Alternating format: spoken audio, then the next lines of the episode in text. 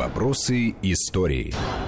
Здравствуйте, уважаемые слушатели. В студии Вести ФМ Гия Саралидзе. Рядом со мной Армен Гаспарян, член Центрального совета военно-исторического общества. Армен, приветствую. Приветствую. Андрей Светенко, историк, наш обозреватель, коллега. Андрей. Добрый день. Сегодня речь пойдет у нас о Брусиловском прорыве.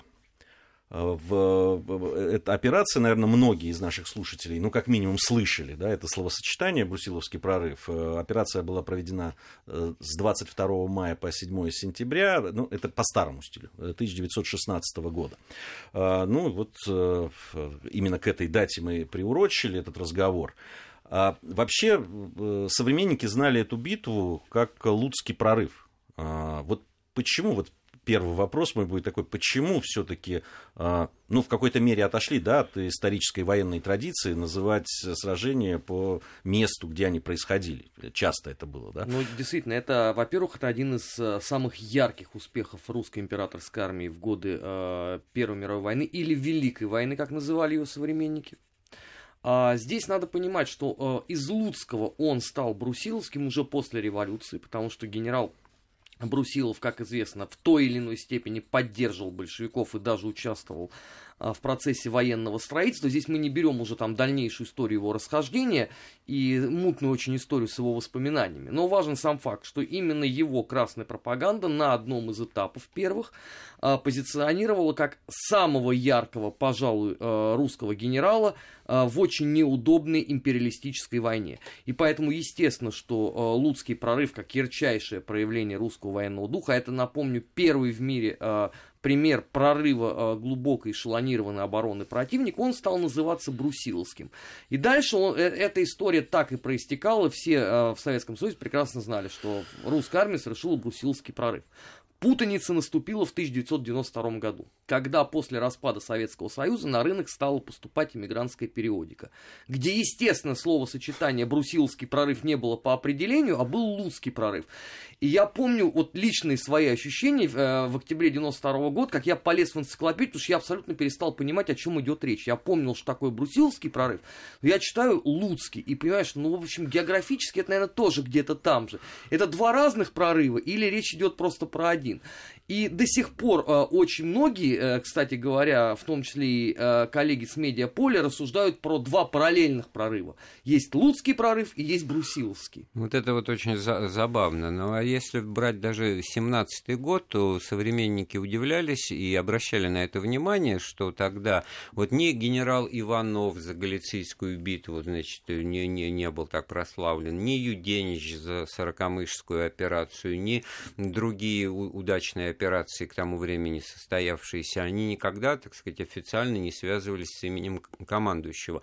А вот здесь Брусиловский, Брусиловский, это было, значит, еще вот накануне революции, и в 17 году, и благо тогда Брусилов на короткое время стал главнокомандующим, сменив генерала Алексеева, это вот была ему так, такая, значит, преференция оказана. Ну и, конечно, тот факт, что в советских учебниках это присутствовало, а это многое значит. Вот Брусиловский прорыв. А это... и нельзя было, э, в общем, называть ее именем какого-то другого а, командира русской императорской армии, потому что из, известно, в общем, что одним из разработчиков плана э, Брусиловского прорыва вот этого был э, генерал Каледин, а он являлся одним из самых ярких врагов советской власти, ну, по крайней мере, на первом этапе, то есть вот эта легендарная Донская Вандея, первый этап сопротивления большевикам на юге России, Ростов-Новочеркасск, он естественным образом был связан с именем этого генерала. Поэтому Армен, выбора... ты так произносишь, что обычно Каледин? Каледин. А, он специально, Каледин, специально да, уточняли, да, там чтобы ударение именно... Опять-таки было понятно, да, что это тоже Я не даже два побоя... разных генерала. побоялся да? переспросить, Не-не-не, если честно. здесь, здесь, здесь все э, как в аптеке точно.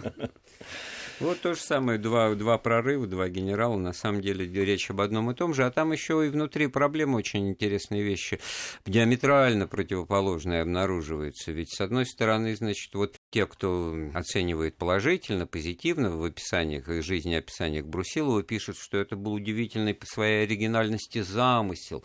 На широком фронте, значит, не обычном, так сказать, а концентрации сил на каком-то фланге, ну, как, в общем-то, во Второй мировой войне, это тактика действия окружения крупных э, очагов противника, значит, с флангов, а тут на участке каждой армии, внутри армии каждого корпуса приказано искать слабые места в обороне противника и массой вот мелких таких вот ударов, ну, щипков, если угодно, значит, искать и прорывать оборону противника по фронту, значит, ну, там, в 500 километров длиной. Вот какой молодец.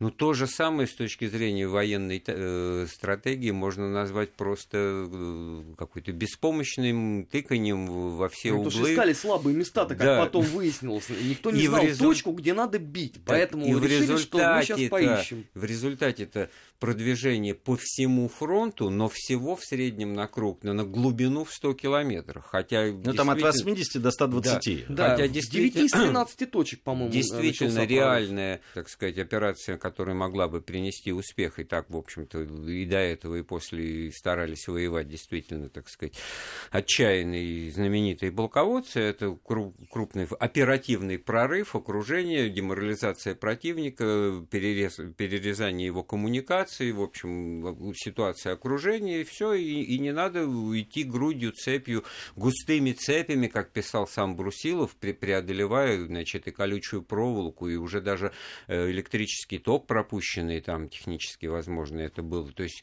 глубоко эшелонированную оборону. Поэтому, забегая немножко вперед, сразу скажу, там 497 тысяч погибших, это огромная цена за такое, так сказать, за такие итоги, которые, в общем-то, ну, луцкий прорыв, если да, если говорить. Вот, э, Даже до Львова не ща, дошли. Сейчас в ваших словах, Андрей, я слышу нотки такого а, ну, что ли, пораженчество, да, там... Нет, ну, потому что все всегда с, э, в сравнении познаются, да, потому что когда тебе начинают рассказывать про брусиловский прорыв, про всю эту мощь, э, ударили, прорвали, пробились, ну, вот, уничтожили... В каких-то словах я вас слышу как раз вот то, о чем, Ар, э, Армен, вы сейчас говорите. С другой стороны, так все-таки давайте разберемся, да, и, ведь Брусиловский прорыв, Луцкий прорыв, это была часть общего стратегического плана Антанты в 1916 году. Да, там он планировался, э, предусматривал он взаимодействие союзных армий и так далее. Что пошло не так? Или что сделали не так? Смотрите, давайте вот э, совсем-совсем так по-дилетантски да, посмотрим, ну, чтобы наша аудитория понимала, верно, именно так. О, о чем идет речь. Значит, до момента совершения Брусиловского прорыва ведущие военные теоретики даже в теории не допускали возможность прорыва глубокой эшелонированной обороны. То есть, э, по опыту первых двух лет Первой мировой войны считалось, что если одна армия армия окопалась, то пробить или, по крайней мере, ее сдвинуть куда-то в бок или там э, на несколько километров вглубь невозможно. Брусиловский прорыв доказывает, что на самом деле это делать можно. И вот это главный повод э, для гордости э, многочисленных воспоминаниях участников Брусиловского прорыва. Но дальше возникают неприятные вопросы. А итог этого какой? Вот поменялось всерьез положение и расстановка сил на фронте? Нет. Достигла ли э, русская императорская армия монументального такого вот успеха, который можно было бы, ну, с нашим с вами послезнанием сравнить, например, там, со Сталинградом или Курском, после которого уже понятно, куда там катится война. Опять у нас с вами вопрос отрицательный, да? Андрей совершенно... Ответ, да, ответ, да.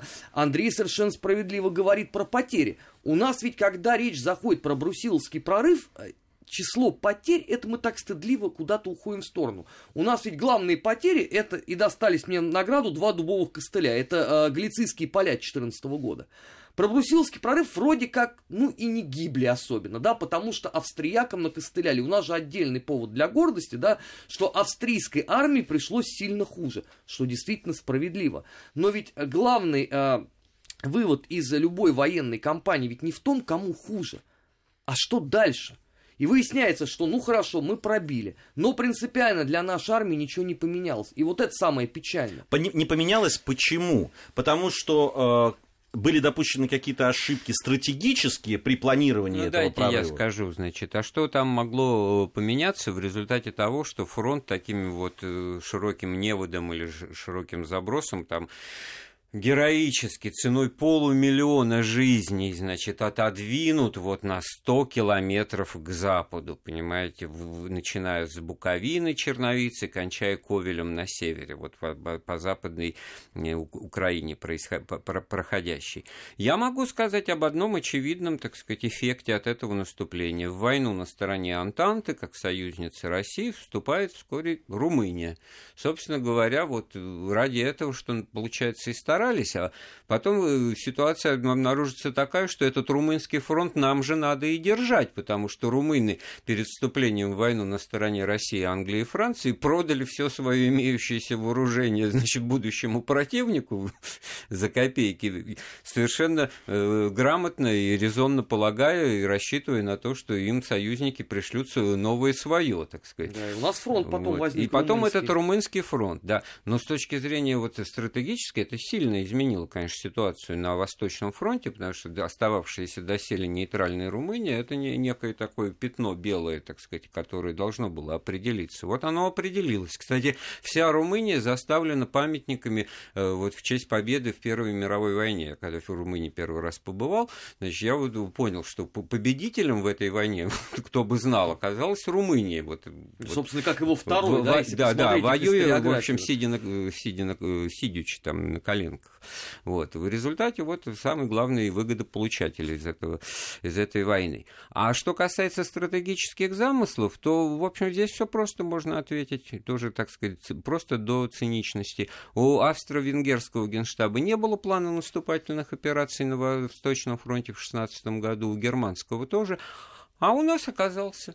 И в этой ситуации они наступать не собирались, мы могли бы тоже не наступать, позиционная война могла бы продолжаться, фронт, как тогда вот созрело такое понимание, фронт застыл, правильно Армен говорит, вот, ну, когда глубоко эшелонированная оборона, ну, как все это подвинуть? Вот оппозиционная война, типичная, значит, тут какие-то ну, как про... прорывы, как и, как и на Западе, но в этой ситуации вот Брусилов проявил инициативу, ну, так вот, так сказать, по-детски рассказываем, ходил, говорит, а можно а можно мне, а можно мне, так сказать. А стратегического наступления не было.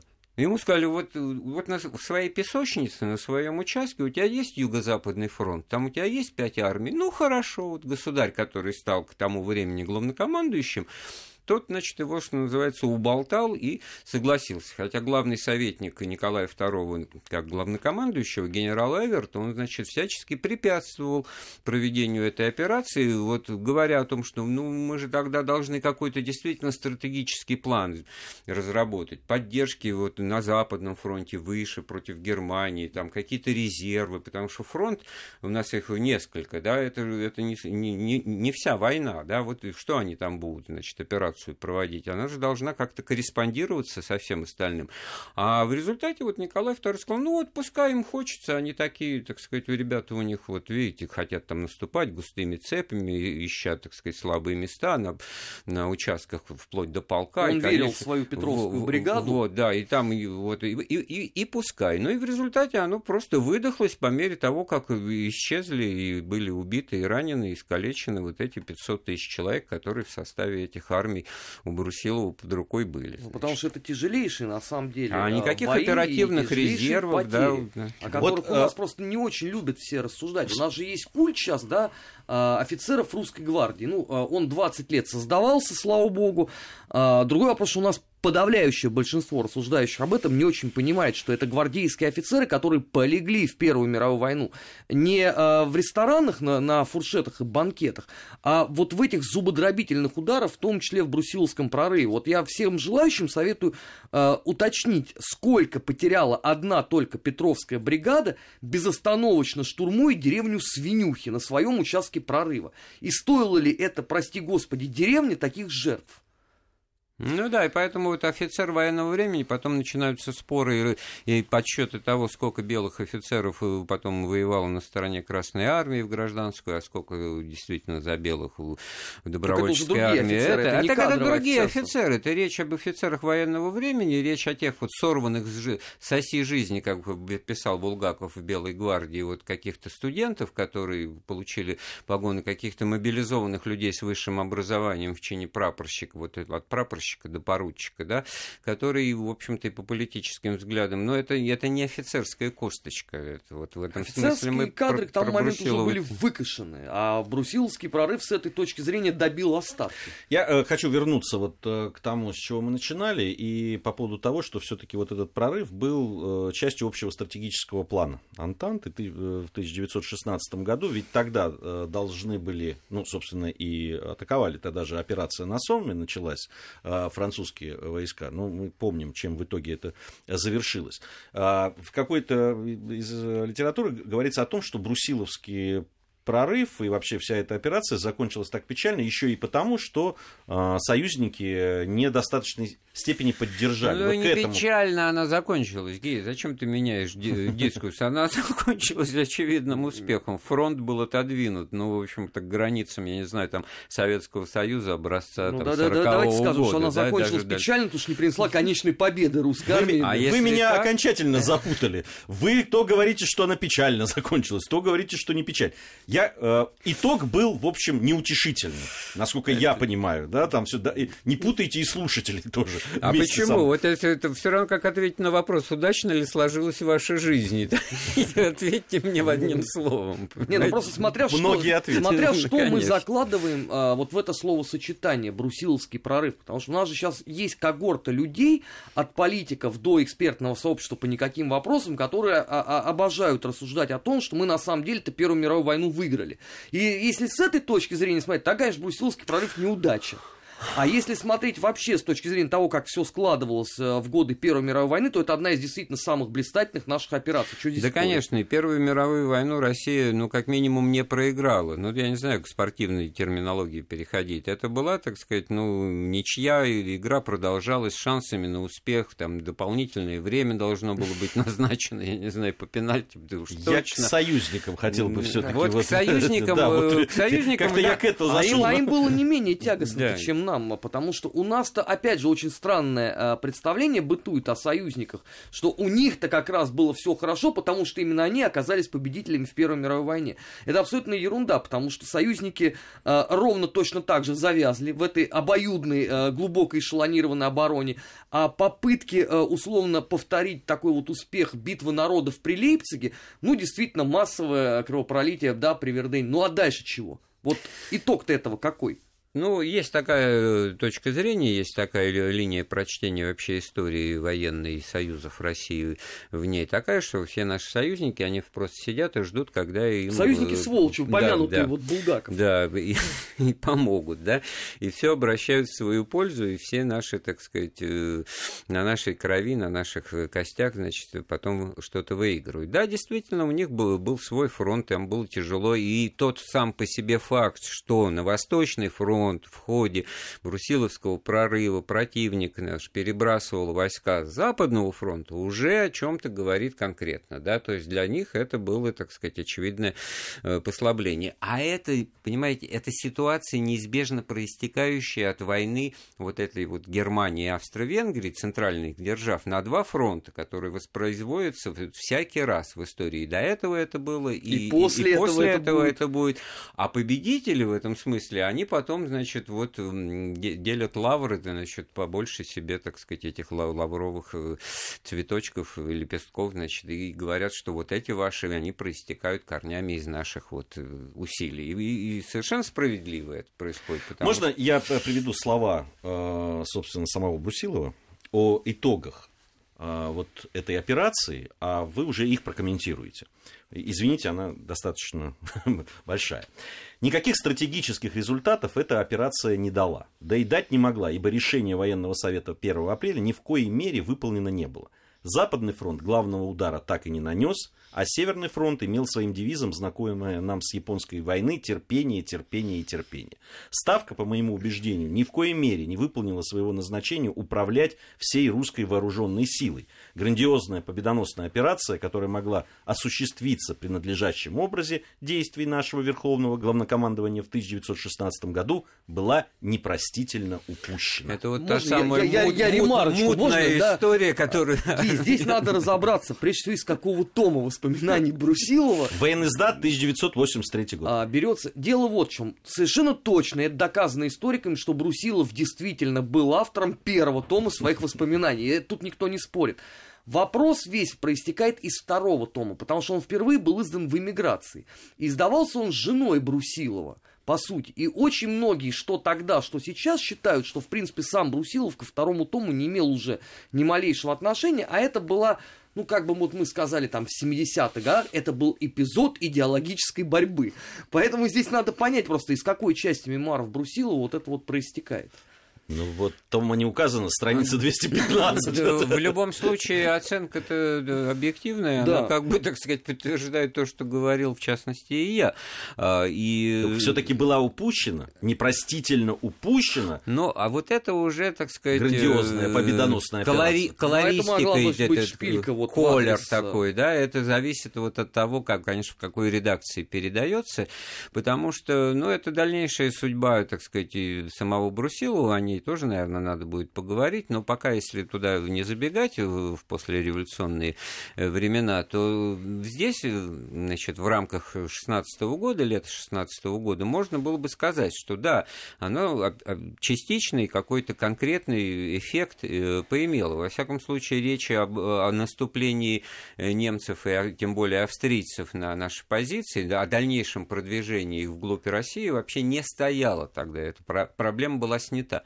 И по сравнению с 15 годом, когда вот такое наступление состоялось, и мы были отброшены, ну, ну страшно сказать, куда, к Барановичам отброшены, да, вот к тому же Луцку отброшены. Да, Баранович мы даже оста- на территории Беларуси. да, оста- оста- оставили, значит, вот э, Львов и Перемышль, занятые в начале войны. То есть это, в общем-то, достаточно э, э, мелкие на фоне Второй мировой войны, Великой Отечественной, значит, утраты и, и, в смысле И терри- события даже территорий, да, да.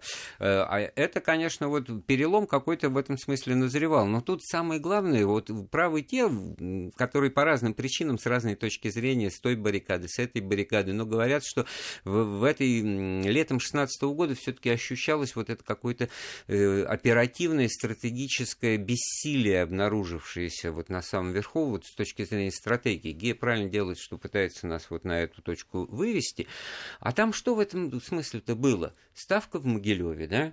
Это рабочий день ставки. Начинается с того, что, так сказать, завтрак, выкатываются тележки, значит, с напитками, так сказать, э, то- э, там, толпа, войны нету. стайка генералов в ожидании, в ожидании того, когда появится главнокомандующий, а это государь, а, а у него дети, там, там к нему часто, это, Алексей это всегда с ним, значит, и иногда и княжны приезжают, значит, там какая-то светская беседа, значит, э, вечером кино, все интересуются, как, какой будет это Патек Филипп, Мане, там, Филипп, это как, какой нам фильму покажут, да, Выпиваются рю- рюмочку водочки, значит, что-то такое к карте, карте мира подходит, обсуждают, потом он уходит гулять, и гуляет часами и прочее. Во- Вот это. Ну, давайте это- справедливости ради скажем, жуть, что ровно да. такая же ситуация зеркальная наблюдается в Германской империи. Слава богу. Да, и там, если почитать воспоминания немецких военачальников, то они пишут ровно о том же, что надо как-то решать какие-то вопросы, потому что мы заходим в стратегический тупик, оборону прорвать нельзя,